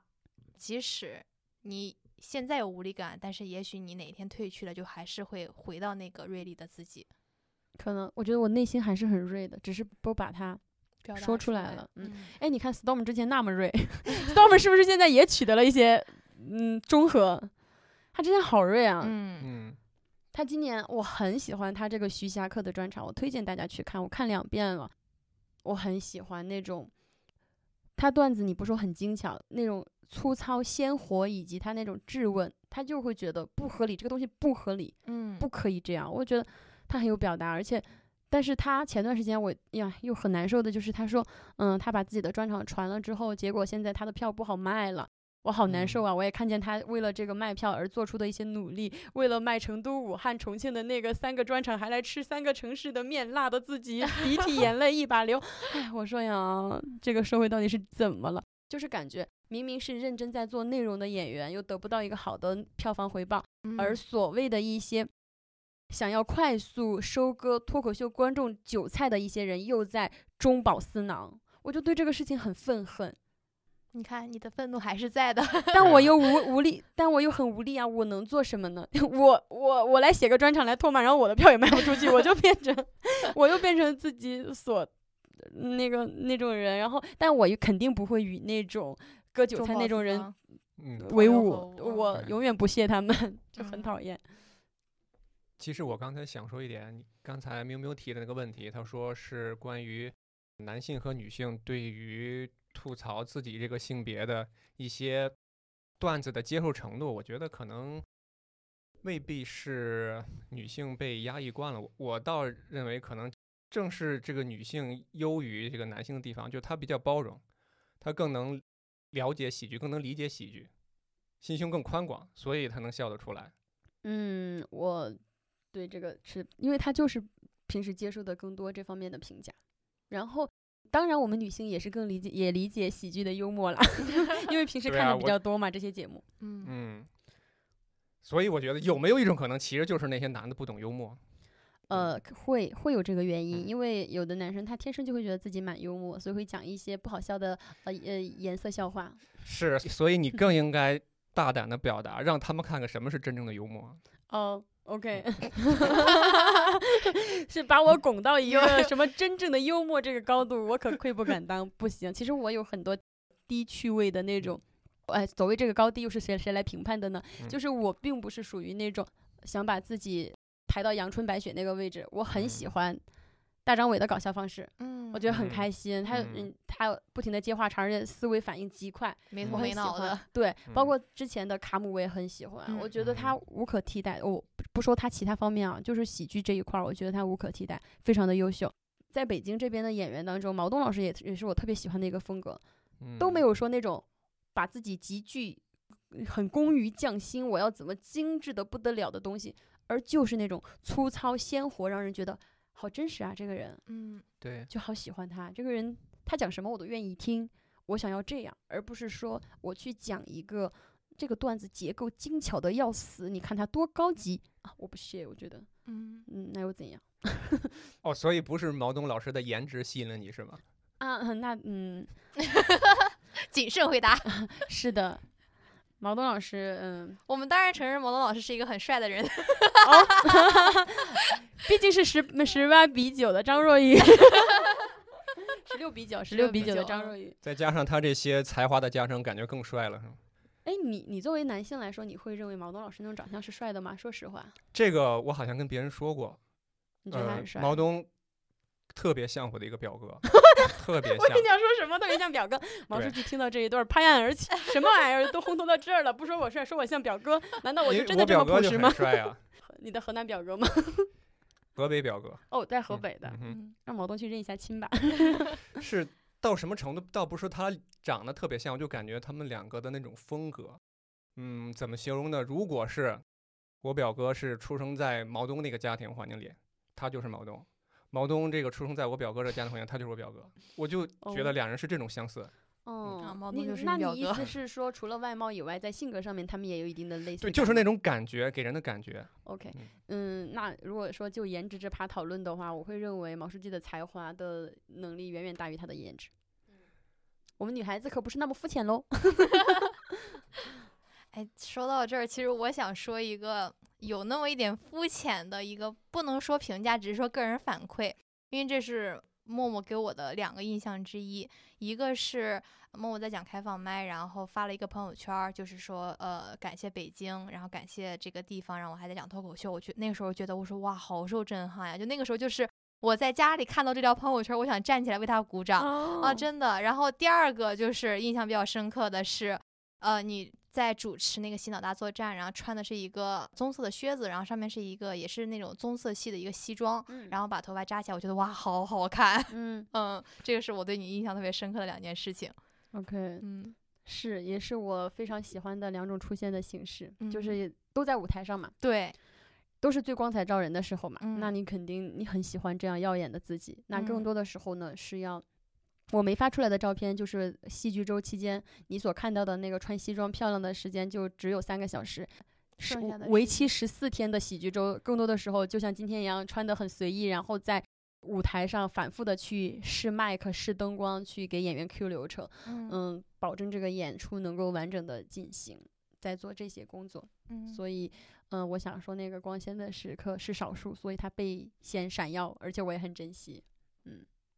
很喜欢。那默默，我突然想一个问一个问题啊，你的演出风格我也看过一些，嗯嗯，你的主持风格跟一些其他的主持人不太一样。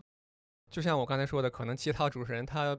没有太多自己的想法，嗯，他可能也是学别人怎么做就怎么做，怎么介绍他就怎么介绍。但是我感嗯觉看你的主持，每次你说的词，你每次串场都不一样，嗯这是你自己之前有排练好的，还是你就是不太喜欢做重复性的东西？嗯很好，这是这样的，我一开始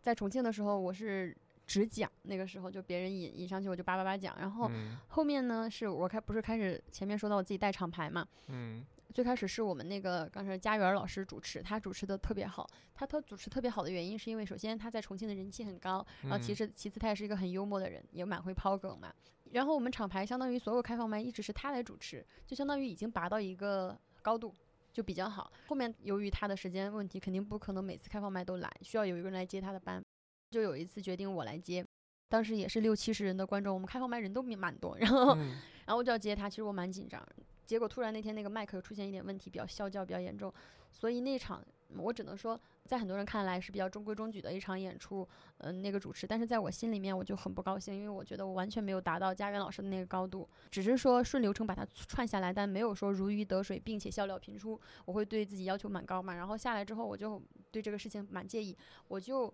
没有人会写逐字稿的主主持词的， 我就去正儿八经的，连着互动以及我想问的问题，全部写了一篇逐字稿，嗯就是顺嗯下来，就以自己，而且而且在重庆，而且我在重庆用方言主持的时候，我还会加更多方言的段子在里面。那些段子是面对那些比较，比如说像重庆那种社会人士更适合的东西。然后在嗯北京，我不需要去铺垫那么多的前提，反而更简单一些。所以从那个时候开始，我就对主持有自己的一个理解。嗯，相当于和把握流程，我知道主持一定要先做什么，再做什么，嗯嗯，然后有这个概念，但我没有说每次必须把那个词儿卡得那么死。来北京嗯之后，我就像我刚才给你们提到的，北京的观众更友好、更资深、更开得起玩笑，所以呢，那就更如鱼得水一点。只要它这个场地是让人放松的，那嗯大概率会是一个比较好的呈现结果。但是也出现过一次非常非常滑铁卢的，就是在惊讶喜剧。嗯我第一次去惊讶喜剧主持，当时我一去那个场地，我就知道 完了，啊今哈天晚上肯定不 行了。首先，惊讶那个场地巨小，嗯光巨亮，嗯就嗯那个灯打在人身上都疼的那个程度，就巨嗯亮。现场已经给人很没有安全感了。嗯嗯其次，好像是没有舞台。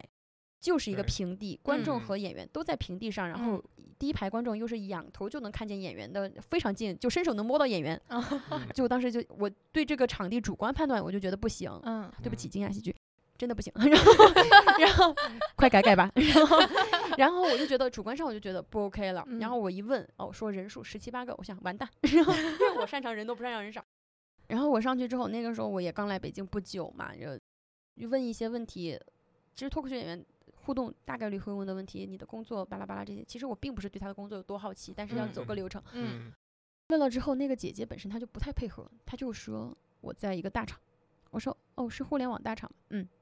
就很冷漠的回应。嗯，她这个办法我是没有嗯办法抛梗的，接不下去了，对。然后我就说方便一下，具体是哪家公司吗？嗯比如我也能根据公司或者职业方向吐吐槽之类的。她说嗯不方便，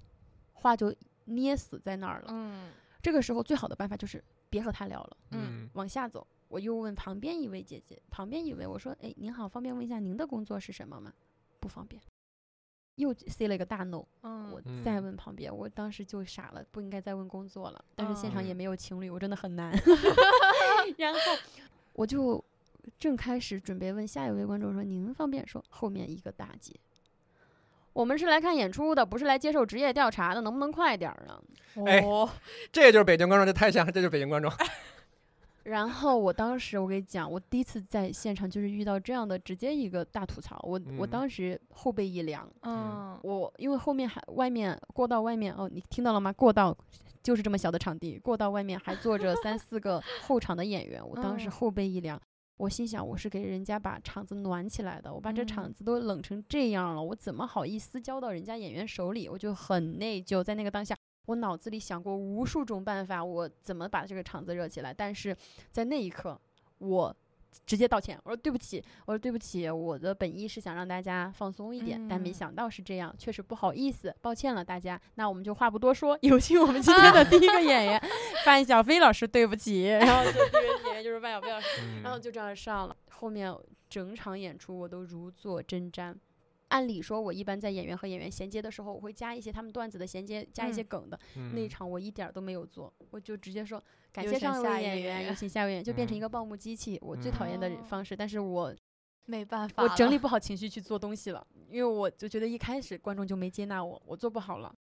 回来之后就叭叭叭写个微博，今天全北京最冷嗯的就是我在惊讶主持的八分 钟。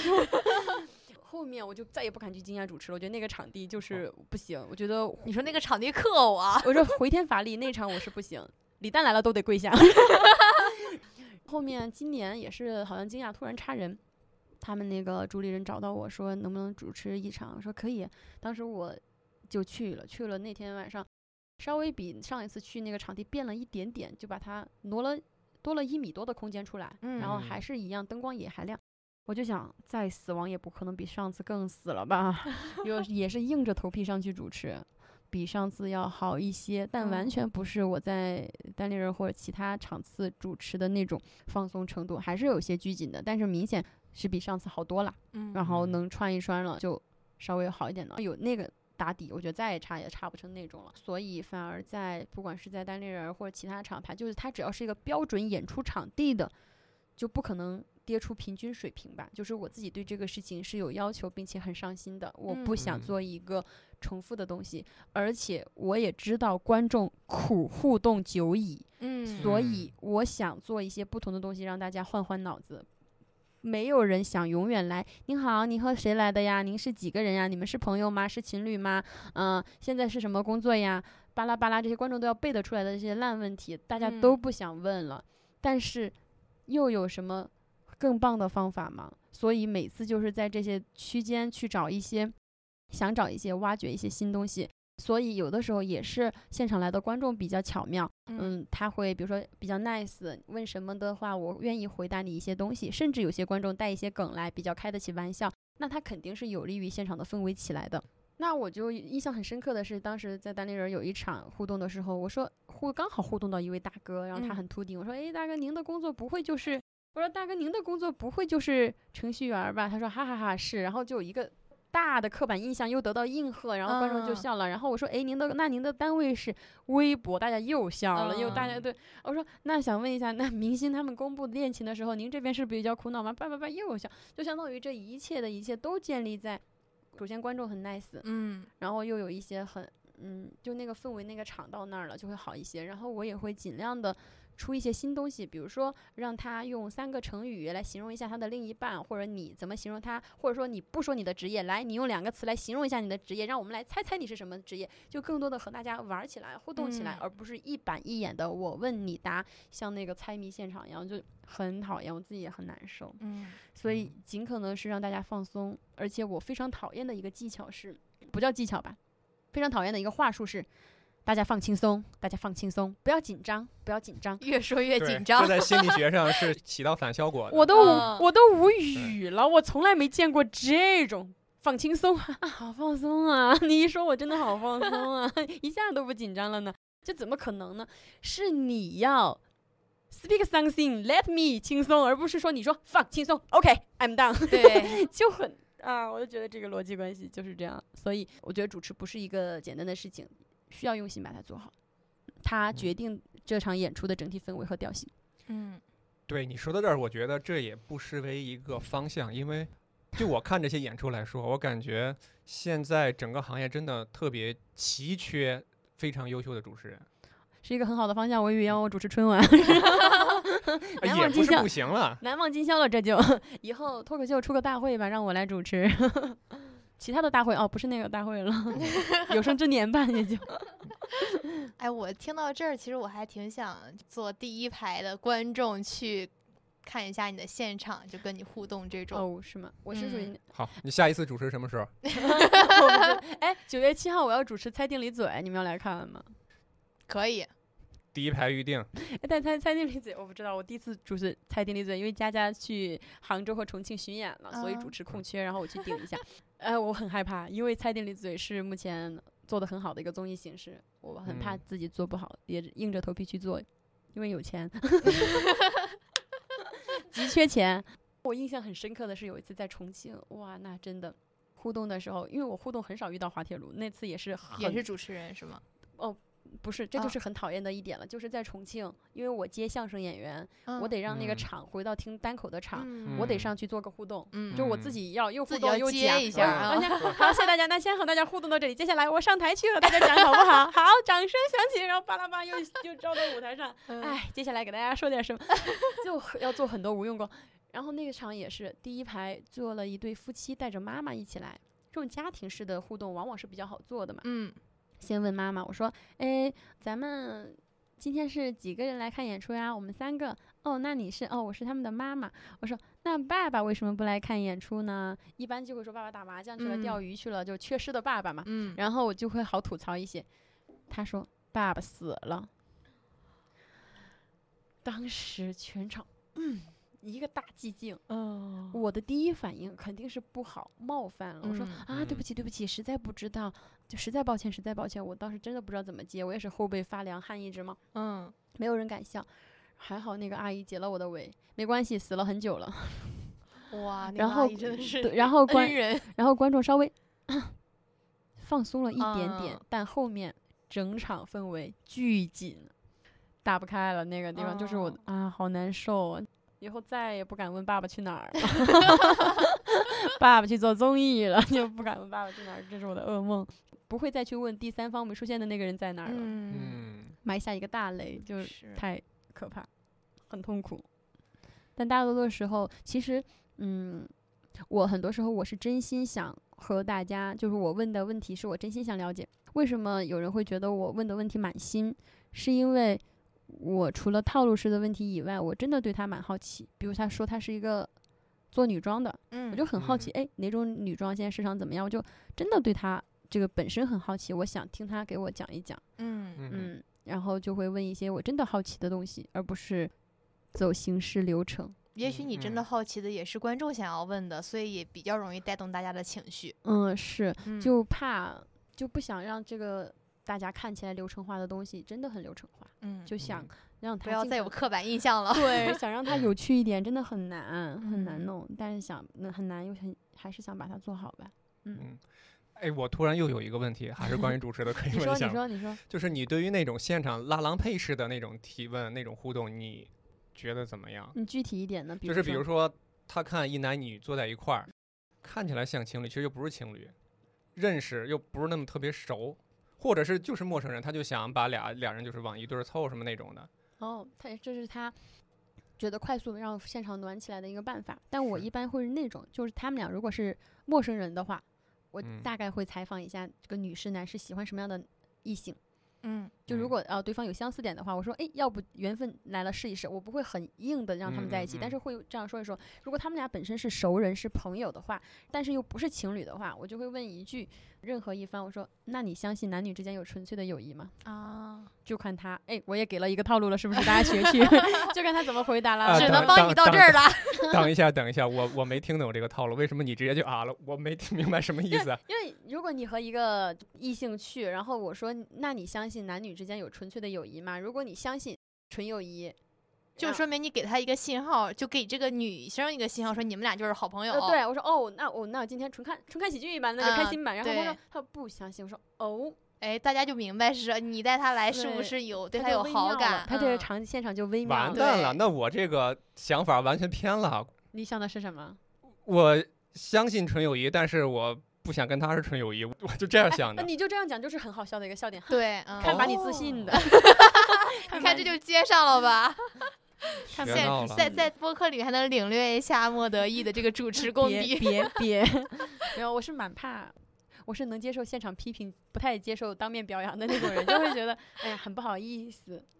怕自己名不副实。我刚刚一直说嗯，其实我叫你的名字莫德义还不是很顺口，都是叫默默嘛。嗯嗯，那你哎，怎么想到起莫德义这个名字的呢？好问题。是这样，当时我不是说喜欢表演嘛，我们嗯重庆有那个自己本土的一些喜剧，当时呢大家都是化名，没有人用真名，嗯然后呢就要起名字嘛。呃，我们当时重庆有很多具有重庆特色的什么。猴带转、干将嘚儿、门嘚儿，就特别重庆的一些名字。嗯嗯，当时女女孩儿、女演员里里面，她们都爱用叠词，苏芊芊儿、吴萱萱儿，啊，对对，全是这种名字。然后我想，当时我也想要不用，想给自己起一个叫，因为叠词已经被用的差不 多了，我想揪揪筋儿，摸揪筋儿，莫啾嗯啾，重重嗯庆的揪揪儿，它有点像那种嗯嗯一嗯个小辫子的感觉，揪筋儿。嗯好后面结果揪揪这个也被用了， 我想。哼算了，那该重新再改一版。我突然就想到，想到重庆很喜欢骂人，你莫你莫得已，哦，有个嗯莫得已，嗯，我我就觉得很顺，莫得已嗯这个他就很顺，我就很喜欢，我就觉得他有很很有态度。莫哦，得意，你这个人嗯很有态度，我觉得他朗朗嗯上口，嗯，我就啊很喜欢。然后我就开始广泛的用，就开始说脱口秀的时候，包括来北京，基嗯本上都是用这嗯个名字了。相当于我嗯嗯嗯我可以用名字来区分，这是我哪个阶段的朋友，以及在哪个地方认识的啊人嘛。哦，这个咱俩是一样的，对就是我用名别人叫我的名字来区分，这是我通过什么渠道认识的人，呀 然后很方便，然后嗯就很喜欢。然后久而久之，你知道中国人很喜欢给一个东西赋予意义。嗯我你嗯我你就我就给人家说，就是我随便取的，我觉得很我觉得它很顺口，很好听，我就要这样。他说哦，不嗯信，没有意义。后面我就爱给他就给他装饰了，意义都是人赋予的嘛，我就嗯开始讲。嗯，我就说，嗯，我很喜欢我这个名字，因为人生得意须尽欢，莫使金樽空对月，所以我叫莫得意。谢谢哇大家。 哎，没想到这个节目最后的价值是嘉宾来 上的，你任何名字，你只要想给它赋予意义，它赋予不完的意义。但嗯后面也用这个名字也用五六年了嘛，嗯就很喜欢。就我刚取这个名字的时候，包括很长一段时间，我超喜欢莫得意，嗯觉得好有态度，嗯我很喜嗯欢他的态度。然后说单口的时候，我也一直去强调这个我叫莫得意这个事情。嗯玩即兴，我从我我在即兴介绍自己的时候，从来不说我叫莫得意，因为即兴它是一个蛮 yes、蛮包容的一个环境，所以在即兴介绍的时候，我就永远说是我我叫默默，大家好，我叫默默，我觉得它蛮嗯亲更亲切一些，嗯气得我要死。最近各大平台的虚拟账号全叫默默，气死了， 尤其是这个节骨眼儿， 对，给嗯我气的，我就我说我们家尊贵的名字现在就沦为任何人都可以用的 词儿，我就不喜欢。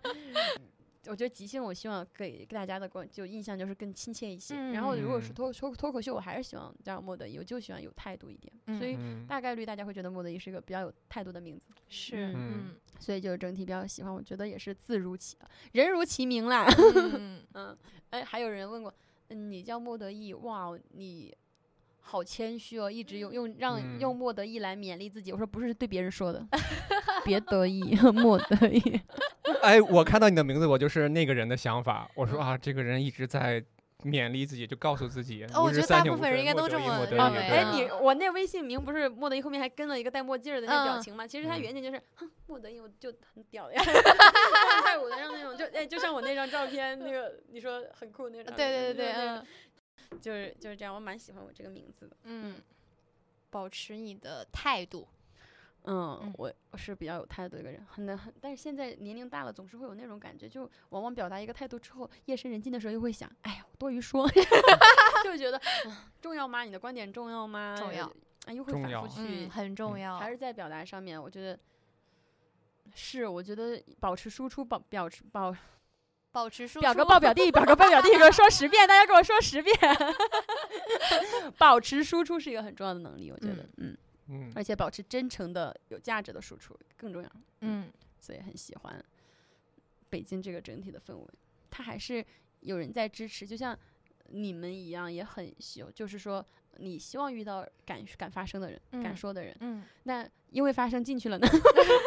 要是因为发声付出一些什么生命更大的代价呢？用再说吧，反正先我走一步看一步，我看不了那么远，就嗯是当下，当下当下嗯想怎么做就怎么做。我觉嗯得不管是即兴还是单口还是主持，我会